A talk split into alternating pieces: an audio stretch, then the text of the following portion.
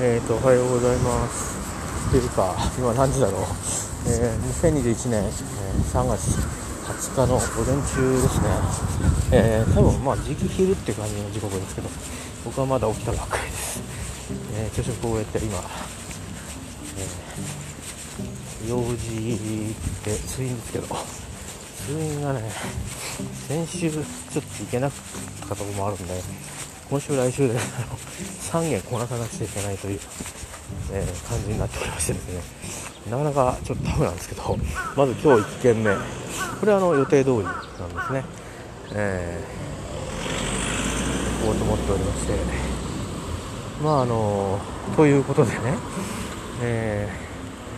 ちょっと元地元を元地元というか、まあ、地元は変わんないんですけど、えー本来の地元からだとまあ30分、うん。かな？あ30分40分で、はい、家からあドアとドアで着くんですけど、えー今はですね、えーまあ、1時間うん。1時間ぐらいですかね、えー不思議な計算なんですけど地元から職場までが1時間あ。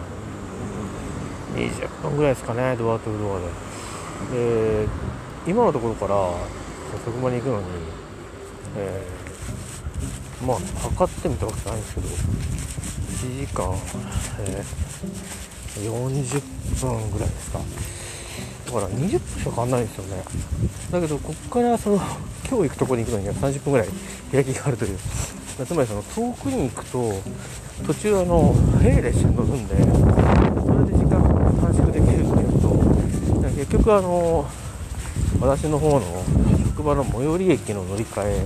最後の乗り換えで結局そこでですね、えー、と7分に1本とかですね朝でも7分に1本とかっていう、えーところとそこにホームに行くまでに、えー、大体あの7分ぐらいかかるんですよね、えーだからそこで十何分ロスしてで結局あの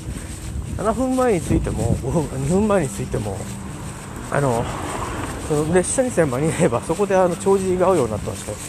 そこにこう大体まあ 5, 5分ぐらいの誤差があって、まあ、そんなあの、えー時間のね足し算がなんか成立しない、えー理由があったりしてあの少し遠くで暮らすっていうのはこういうことなのかなって、えーちょっと思ったりしてます。あの今あの神奈川にいるわけなんですけど、まあいろいろ考えたんですよね。あのまあ親のそのまあ介護施設に預けてるってこともあるし、あのまあ新型コロナウイルスのこともあって、あの来訪することは叶わないんですけど、まあ万が一呼び出しがあった時に即応できるっていう意味では、で所詮あのセカンドハウスで暮らすっていうことは、まあ、選択肢として埼玉県内もあったんですけど、まあ、まあ、そうそうね、状態がその重篤な状態ってわけでもないので、えー基本的には元気で聞いてるので、まあ、あのいろいろね、やっぱりあの衰えてる部分はあって、それなりに、えー医療の、えーテラピをあの常用しているようなところもあるんですけど、まあ、あの即命に、えー別状があるようなことではないので、うん、まあそれで、えーと思ったのと、あと、意外とね、不思議なことなんですけど、日本全国っていうか、例えば、あの、よほども、よほど本当、なんか自分で何度も、いろんな手直しができたり、で車でもって100キロ走んなきゃなんかないとかいうことでもない限りですねあの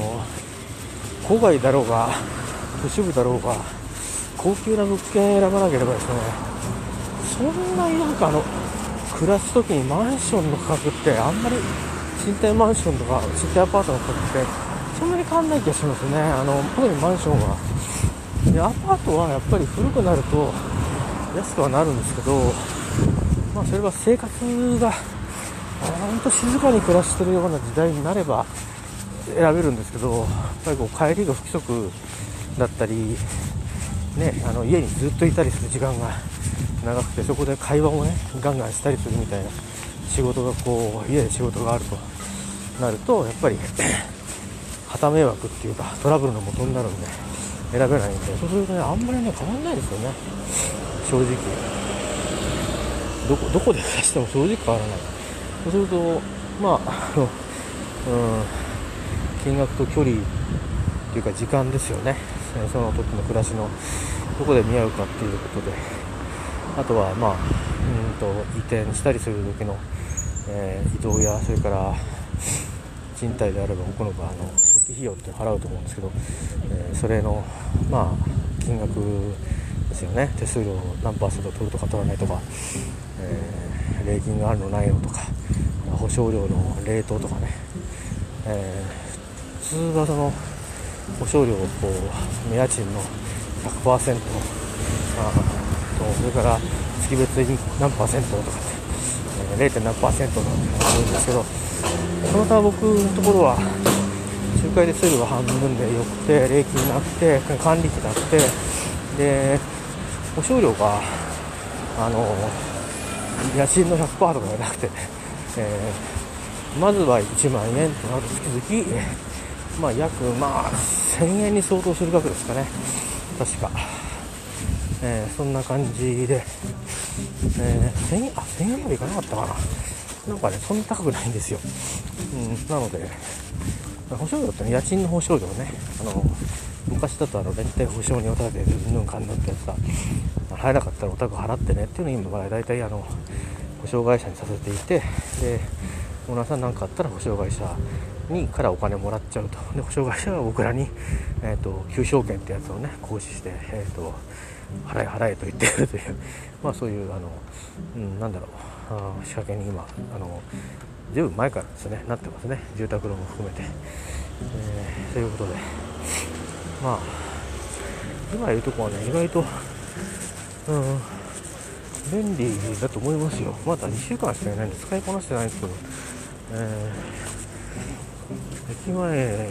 にはね米田コーヒーもあるしすごい駅に着きました。あの途中から話し始めたんでこんなに近くはありません、えー以前あの話したところだと大体本当に駅からここまでがあの本当ね56分で着くようなところでしたけど今は大体倍ですね。だから別の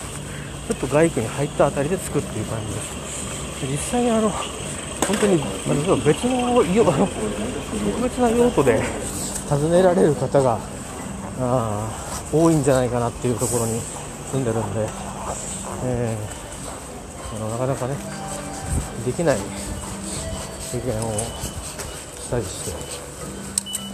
えー、いうこともこれからあるのかななんて思うんですけどでも多分多分大きな人の動きっていうのは、えーと、おそらく街道上に向かって車が動くと思うので意外とねなんか街道に直の道ってそんなに多くなくてだから僕が住んでる場所はちょっとこう入り江みたいになってるんですね。住宅街ぐるっと回る道ばっかりしかなくて。でその駅から30秒のいやね自宅から30秒の、えー、セブンイレブン、えー、まあ街道ですね、えー、は昔昔のね思い出の街木更津にまで続いているという、えー、なんだかすごいぐるっと関東を回ってるですね。あの街道があるんですけどそこにアクセスするまあそこ駅から駅からその私の家の部屋の近くまでの一帯で何本かある数少ないその、えー、アクセス路になっててでなんでそれアクセスしてんのかなっていうともちろん住民のためもあるんですけど、えーと、これ大体どこにいるのかっていうのは、ね、大体分かる人には分かっちゃうんですけどね。あのいわゆる斎場があるんですよ。斎場って言ってもあのいろんな民間のえー、セレモニーという、えー、わけでなく今これアナウンスがね流れてるでしょ、うん、ちょっとこれも大きなヒントになるのかなと思うんですけど、えー、あれですよ。最上って本当の本当の最上。本当の最上と嘘の最上ってあるわけじゃないんだけどだから、まあ、そういう意味でねアクセスがしやすいんでしょうね。だからあれですよ。あのまあ、セブンイレブンに行こうと思うじゃないですか。そうすると本当に本当に30秒でその駐車場のエリアにパッと到達するんですよ。部屋から。で同時に左パッと見ると、まあ、夜いいんですよね大行くことが多いのは。あまあ昼でもいいんですけどそこの最上の門が見えるんで、まあ、どっちにも30秒ということで。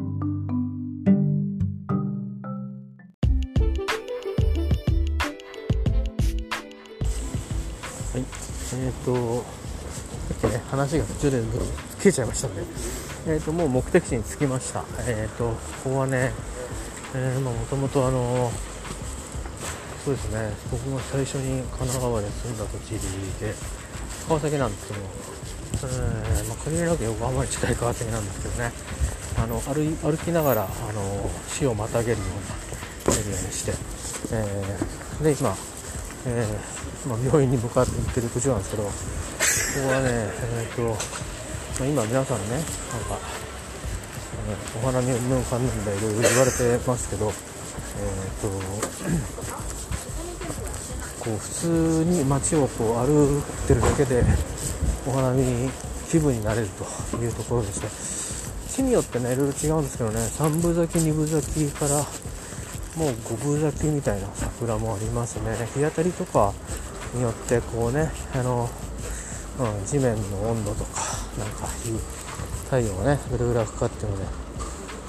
これねあのタイミングバチッと合うとね次のタイミングで満開ってことが前に何年かに、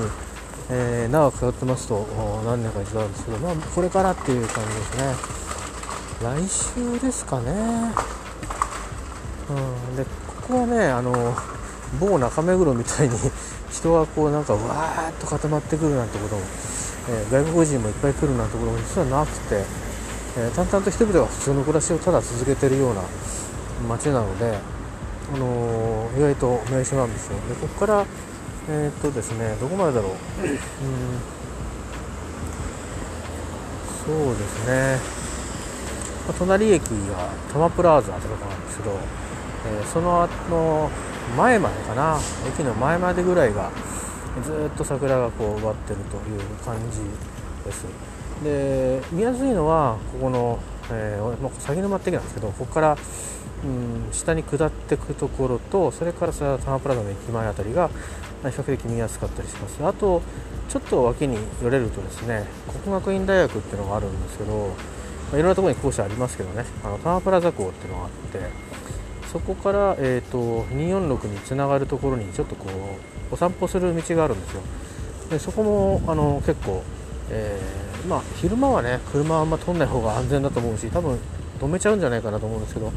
夜とかだとこのなんだろう交通の抑制が取れるので、えーと、結構ねあの地味に夜桜見物ができたりします、えー、多分皆さんも地元地元でえっ、ー、といやいやそんなそこまでねあんなとこまで行かなくてもね普通に毎年咲くいい桜あるよっていうこと皆さんあると思うんですけど僕もあの長く中目黒にいたので、えー、ねなんか一緒なもんじゃないですか。でもなんかあのその時のボスがね あの昼間に今日ちょっと長く休み取ってみんなで弁当食べながら花見しようぜなんて言ってくるようなボスだったりするとみんなで昼間から花見なんてこともありましたけどまあまあそうそうねそうそうないんですよ、えー、なので、えー、まあ帰りに1人で見るっていうこともついつい56年前にしたぐらいでなるべく近づかないようにしましたねこの COVID-19 からまず。なんとなくやっぱりこうなんかよその人がいっぱい来るっていう感じがあって、まあ、僕もよその人なんですけどなんとなく一応こうほとんど建物の中に一日いるだけのことなんですがなんとなくあの変な地元意識があってあのなんかうちの町に知らない人が来てるみたいなそういう感覚がですねどっかあっていたんですけど意外にあの50近くなってくるとだんだん人間素直になってくるんですね。えなんかそんなに綺麗なだったらいっぺん見てみようかって気になって。えそしていつも結構池尻大橋の方まで歩いてたりしたので、えー、まあ代官山にも歩きましたしね渋谷にも歩きましたし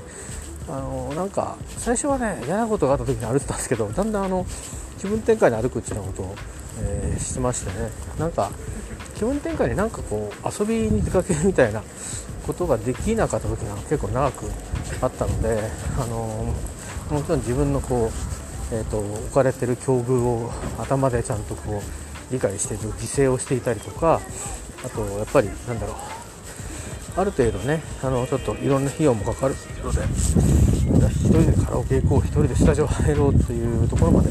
思い切れなかったっていうか考えてみれば別にそんなにあの膨大な料金が1人からね、え、1人でスタジオかかる入る時も練習費用で入れるんで空いてる枠を使うだけなんでね、えー、スティック1本持っていけば遊べるんで全然あのー、なんだろうわけのわかんないウイスキー1本買うよりか全然あのコストかかんないんですけど、えー、ですけどまあ、え、なかなかそういう風にも人の気持ちっていうのはするかしないかっていうのってずっと大きく変わりますよね、えー、だしまあ結局ねあの安い部屋に住んでんだけど、まあ、土日なんだかんだやることないし、まあ、有教施設に行ってしまってねえー、10万吸っただろうなんていうことになると蓄えのある人はいいんですけど 蓄えがなくなってくると人間それでやめりゃいいんだけど変に中毒みたいになってると、えー、お金借り出してあの買い事をし始めるので、えー、典型的な落語の世界になっちゃうのでね。そういうのに比べればまあ桜を見に行くのただですからね。なんならまあ別に売店で買わなくたってコンビニであのペットボトル1本買って飲み飲み、えー、散歩すれば、えー、なかなか健康にもいいですしね、まあ、残念なことにあの人が多いからね。あのみんなみんな上向い上げてるでしょ。で仲間といる時ってその喋りながら遠目を見ながらああだよねこうだよねお止まってあこうだねなんて言ってまた喋ってて。で最後は通り抜けたらどっか入ってご飯食べようかみたいなことになったりあのその露店ってね結構ね洋服屋さんもバーベキューやってたりとかね結構そういう面白い感じがあのあるなんかバーベキューのお裾分け的なねもうお金払うんですけど。だから寒い時期だったりすると寒いというか寒い、えー、花祭りとかで桜祭りとかの前半だとホットワインとか出てたりとかしてなかなかねあのちょっとねおしゃれだったりするんですよ。さすがに中目黒辺りになると。まあ使ったことないですけど。だから、花見の季節の真っ昼間に誰かの送別会で行ってイタリアのレストランから満開の桜見ながら送別会やったってのありましたけどね、えー、そんなのがあって、まあ、それも全部こう思い出の中に残るだけなんですよね。あのよく旅のガイドさんが思い出だけ持って帰ってくださいなんてえー、ね、あのいろんなものは取っていかないように、ねえー、思い出だけは持って帰ってください、えー、できればあの、ね、ゴミもお家までお持ち帰りくださいなんてことを言われますけどまさにそういう感じで、まだ、ね、その後はもうあのオフィスが移転する年はえー、っとさすがに行かなかったかなちょっと覚えてないな。あそうそうあのもう COVID-19 の年だったのでえ、っと昨年度っていうんですかね。昨年度、うん、昨年度ね、えー、昨年度違うな今年か。今年度か、うん、1年前ださすがにもうあの僕は寄りつかなかったんですけど結構駅がね駅から変わってくるんですよ。あの駅員さんがやたら人が出てくるぞってのとアナウンスがいきなりなんかがない系になってくるんですよね。それからあの階段をあのなんていうか制圧じゃねえや。制御し始めるんですよ。こっちは降りるせんよみたいな。こっちは登るせんよみたいな。何なんだみたいな。俺たちが正々とこう家に帰るのになんでこうこんなにざわざわあのもうちょっと落ち着いてなんかできないのかというこうカチンとこう来始めるんですけど考えてみるとですね結構あの中目黒の駅自体が狭いんですよ実は。で駅前も最近道路広くしたんですけどその歩道エリアを違法駐車とかも多いところをねそれからなんかもともとはパチンコ屋さんが入ったところをこうわーっとこうカフェにしたりとか結構、まあ、再開発が本当に進んだんでこの10年ちょっとでいろんなお店がなくなったりどっかに建物の中入ったりねタワマンができたりとか大きなタワーができたりとかいろいろ変わったんですよね本当に。中目黒銀座っていうのが微妙に残ってるのと駅の反対側のガード下がまあこじゃれた感じになって残りつつ古いお店も残ってるみたいなえー、せいぜいそんな感じなのとなんか2本3本変わったところは行ったところは変わってないみたいな、えー、感じでありましてね。えっ、ー、となんだろう、そんな感じなんですけど、まあ、いずれにしてもまあ、中目黒の桜もね、あのー、上野公園の話もあのニュースなんかでやってますけど、ねあのー、歩きながらっていう、まあ、そういう感じがねいいと思いますよ。あのえー、ねそのよく考えたら場所取りするなんとかっていうのもなんかよく考えたら変ですよね。なんかいやいやあれが当たり前なんだっていうあのご親戚、えー、ご一族、うん、あるいはあそういった企業の皆さんは別に私はどうこう言いたいわけじゃないですけどあんなあんなねあれが仕事だって言われたって、えー、あなが大変なもんですよ。場所取るっていうのは。天気が良ければまだいいですけどね、うん、それからあのまあ体育会系の昔ながらの体育会系で育った人はまあ別になんちゃなんちゃないっていうことだと思いますけどあのなんかロジカルに変ですもんね。なんかあえて場所取るんだったら最初からの場所を予約制にして この時代にねで日当たりいいとこ悪いとこって言ってこう選ぶみたいな。昔のその江戸時代とかって話だったら俺が先だうちが先だなんてまあまあいいじゃねえか一緒に飲もうじゃねえかってそういうそういうのがあるからいいんですけどねもうこういう時代だからもうちゃんと区画割りしてあの売ったらどうかとかね。なんなら年間シートとかあの10年間シートとかなんかそういうのを作ったりしてでこういう風にして COVID-19 とかでダメな時はあの、ね、あの半分してあの費用を返しますみたいな。で返して返したらみんなそれでねあのじゃあみんなで飲みに行けないからじゃあのテイクアウトこれ、ね、できるチケットをあのお店に頼んどいたからみんなそれぞれ夕飯を持って帰るなんていうそんな感じにしたらどうかなと思うんですよね。あの場所取りとかなんかあの新入社員とか若手社員にさせるみたいな。はどうかと思うんですけど、まあ、それがあの顧客サービスを体現することにつながるっていうんだったらまああの分からんでもないですけど僕自身が大体そういうのに賛成じゃない人なんで あの偏ってるので許してください、まあ、どちらにしてもあのそれぞれの、ね、形であの春の楽しみ方はいろいろあると思うし僕なんか花粉症だから春はあんまり正直最近は、まあ、30超えたあたりですかね仕事しかしなくなった時に春初夏っていうのはあなんかあのこう生きてる実感を味わう季節が始まるっていう夏までが僕の中の1年なんですね。で秋からねもう春来るまでは僕の中ではないことになってるんで まあ、ボーナスが出たりとか、まあ、その家族のなんか誕生日が結構重なってるとかそういうようなことはあのあるけれども、正月があったりとかねなんか日本の家庭人としてのいろいろイベントがあったりそれからまあ何回か大きな移動があったりするのでちょっと気が気じゃないあの 時期になるって意味で余計になんかあんまりいいイメージがないんですけど、えー、せいぜいね山に遊びに行くぐらいがいいっていう感じであとは何にも僕の中ではあんまり興味がない季節なんですけど。ましてやあの神奈川東京はそうでもないんですけど今どうかな？舗装とかしたから大丈夫かな？千葉にいた時はですね、まあ、とにかく風が強くて風吹いてない時期がないんですよ春。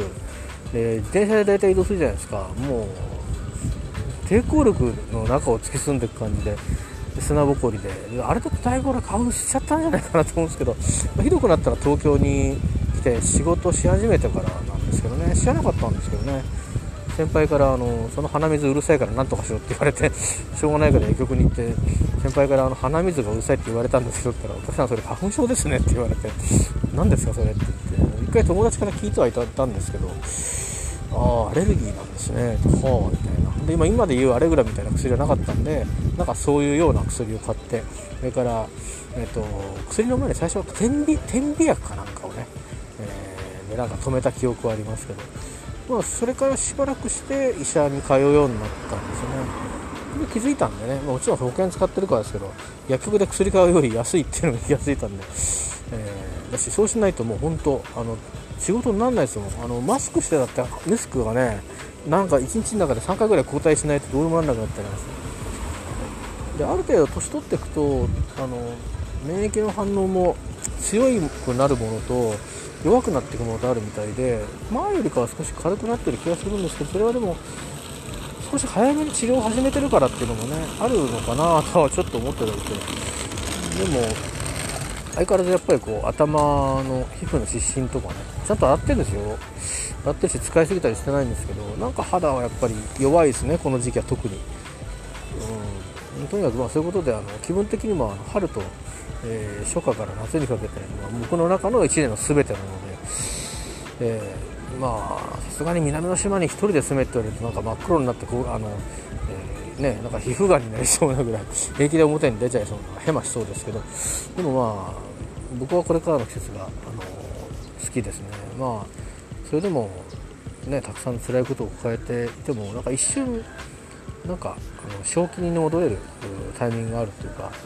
っぱりこう日照が少ないとあのなんていうのかな。少しねやっぱり何かが足りなくなるような気がしますね、えー、まあそれももしかしたら少しあの、まあ、病寄りの状況なのかもしれないですけどやっぱ日をあの別に毎日こう決まって1時間2時間浴びるってことがなくてもこうあ日が出てるなってこう通勤途上でもね朝の光も変わるじゃないですか。だから家の中でたくさん日が入ってくるかどうかっていうこととはまた別にね、うん、なんか日がこう照ってて、うん、で陽気も良かったりで汗かくぐらい暑かったりなんかこう生きるってことを感じる季節の方が僕は好きですっていうあの全然桜から離れた話で終わりそうですけど、まあ、皆さんもあの話戻しますがあの身近なところにある桜をね桜じゃなくていいと思うんですよ。これあの普通に誰かがお庭に植えたお花が歩いてる最中にちらっちらっとね見えたり覗き見しない程度にそうやってあの季節の到来を、えー、ね、あのめでられたらなんかそれはそれでいろんなことあると思うんですけどなんかなんだ何なんだろうなこの1年っていう本当にあのいろんな人にそれぞれあるた年じゃないかなと思うしこれからもそういうものからこうリカバーしていかなきゃいけない方もたくさんいると思うんですね。で僕は僕は全然違う理由でまさにその渦中にいるしなんか他人事にはあんまり思えないんですよね。たまたま僕が商売で苦しんでないっていうだけのことであのなんだろう。何かがある何かがあったからって自力で再生全部叶うっていうわけじゃなくて前に進むことはできても後ろに作ってしまった何か負の遺産みたいなものっていうのの重しが結構かかってくるんでそれが少しでもねあの軽くなるように物理的に、えーと、何かねあの施策としての支援がねあるといいと思いますけど、まあ、中には、まあ、僕のようにそういう支援ではどうにもならない。あのもう飲み込んであのずっとお腹の中で消化できませんっていう状況で生きていかなきゃいけない人もあのいると思うんでそれはそれで仕方ないのかもしれないなとは思うんですよね、うん、愚痴を言って終わる話だったらハッピーなんですけど、えー、愚痴っていうぐらいですから多分何の解決にもならないという気がするので、えー、まあでもまあ一つね。あの気分転換にあの止まらないでねあの密にならないで、えー、散歩に出かけられたりするのもいいんじゃないでしょうかね。あのイギリスとかあの欧州なんかは、えっと、衛生精神衛生を保つための散歩っていうのはロックダウンのあの中でも禁じられてなくてむしろあのぜひねそういうふうにしてくださいと。やっぱりあの体調というかやっぱりバランス崩しやすいですよね、えー、なのであのぜひぜひあの私も一言じゃないんですけど。ということで今日はあの喋りながら太陽を浴びてました。では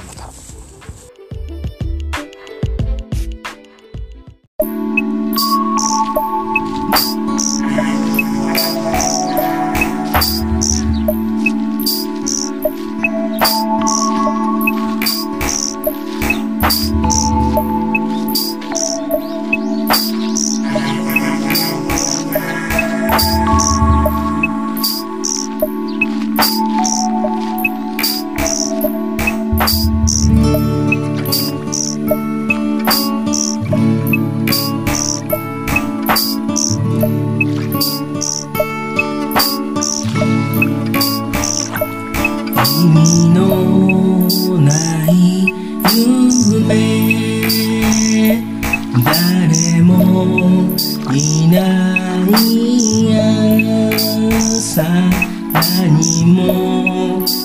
いらない何もいらない